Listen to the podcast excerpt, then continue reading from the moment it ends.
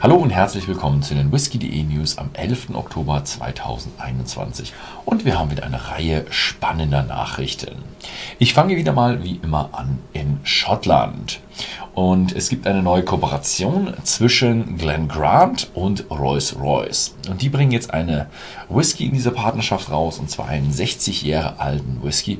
Und er heißt Glen Grant Dennis Malcolm 60th Anniversary Edition.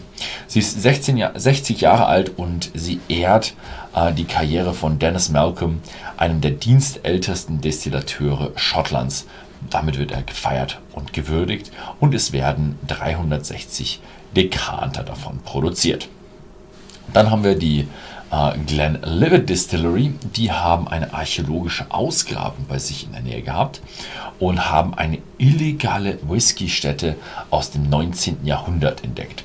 Und diese Ausgrabungen, ja, da wurden eben die Reste gefunden und man munkelt eben, dass sie 200 Jahre alt sind und damit könnte es auch die Schwarzbrennerei der Gründer von Glenlivet sein, also die, die, die das vorher gemacht haben, bevor darauf Glenlivet gebaut wurde.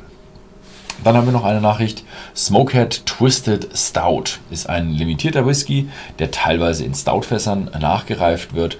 43% und leider nur bei Smokehead selbst erhältlich. Dann haben wir die Dalmors Decades 5 Pieces Collection und die kommt für 275.000 US-Dollar auf den Markt. Es sind eine Kollektion aus insgesamt 5 Flaschen und es sind insgesamt von diesen Sets nur 15 Sets erhältlich und die Flaschen kommen aus folgenden Jahren 1967, 1979, 1980, 1995 und 2000. Ja, wie jede Woche haben wir wieder mal eine neue Brennerei, die geplant oder gebaut wird.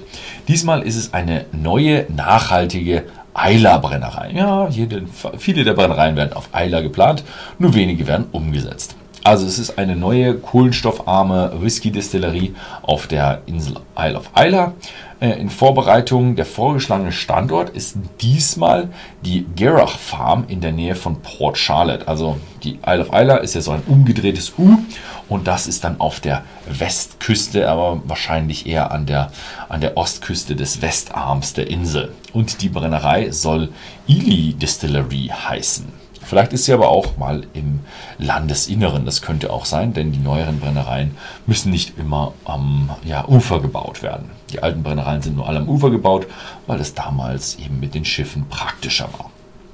Dann haben wir eine Brennerei, die ihren ersten Whisky enthüllt. Sehr schön, die hat es schon geschafft. Die Loch Lear Distillery erhüllt, enthüllt nämlich ihren ersten Single Malt. Es ist eine Lowland Distillery und sie wird nächsten Monat wird sie ihren ersten Single Malt verkaufen. Er wurde mit 46 Volumenprozent abgefüllt. Es ist ein First Fill Bourbon und ein äh, in XPX äh, Sherry Fässern gereift worden.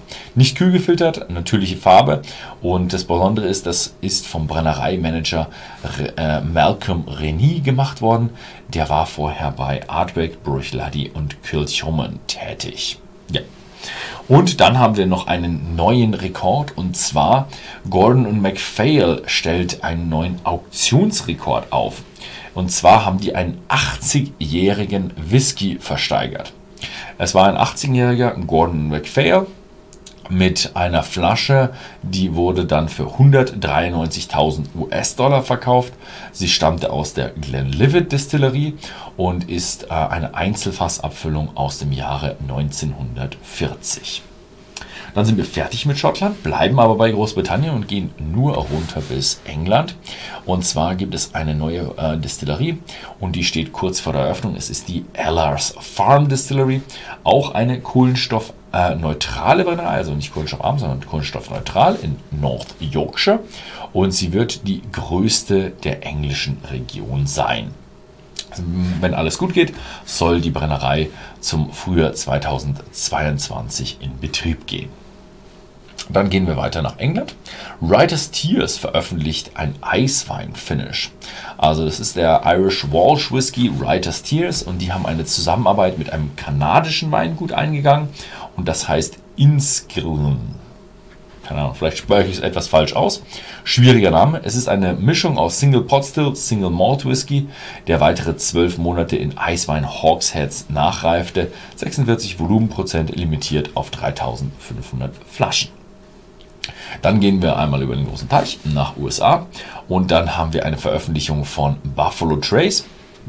Und die bringen ihre Antique Collection 2021 raus. Und das sind wieder mal zwei Jahrzehnte äh, aus mehreren Jahrzehnten, also aus zwei Jahrzehnten kommen die Whiskys und zwar umfassen die Whiskys verschiedenen Alters und verschiedene Herkunft. Dieses Mal gibt es keinen George T. Stagg 15 Jahre. Ähm, Buffalo Trace hat das so begründet, dass sie alle Möglichkeiten ausgelotet haben und sie haben dieses Jahr leider keine Fässer gefunden, die den Qualitätsstandard von Buffalo Trace für diese Abfüllung genügen. Also müssen sie noch ein bisschen warten, bis wieder andere Fässer äh, alt genug sind und sie dann einen besseren George T. Stagg 15 Jahre abfüllen können, der ihren Qualitätsanforderungen äh, erfüllt. Ja, muss man leider Abstriche machen, wenn er eben der Whisky nicht gut genug werden würde. Alle anderen werden Ende des Monats auf den Markt kommen. Dann haben wir noch eine Nachricht von Lux Row Distillers und die bringen den Rebel Bourbon Tony Port Finish auf den Markt. Äh, Lux Row Distillers ähm, kommt aus dem Bundesstaat Kentucky und äh, dieser Bourbon hat eben eine eine normale Reifung für die vierjährigen, eine vierjährige Reifung, damit er sich Bourbon nennen kann.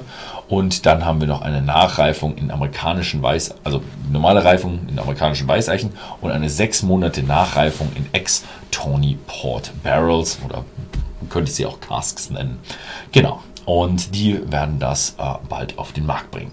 Ja, das war's mal wieder diese Woche. Vielen Dank fürs Zusehen und bis zum nächsten Mal.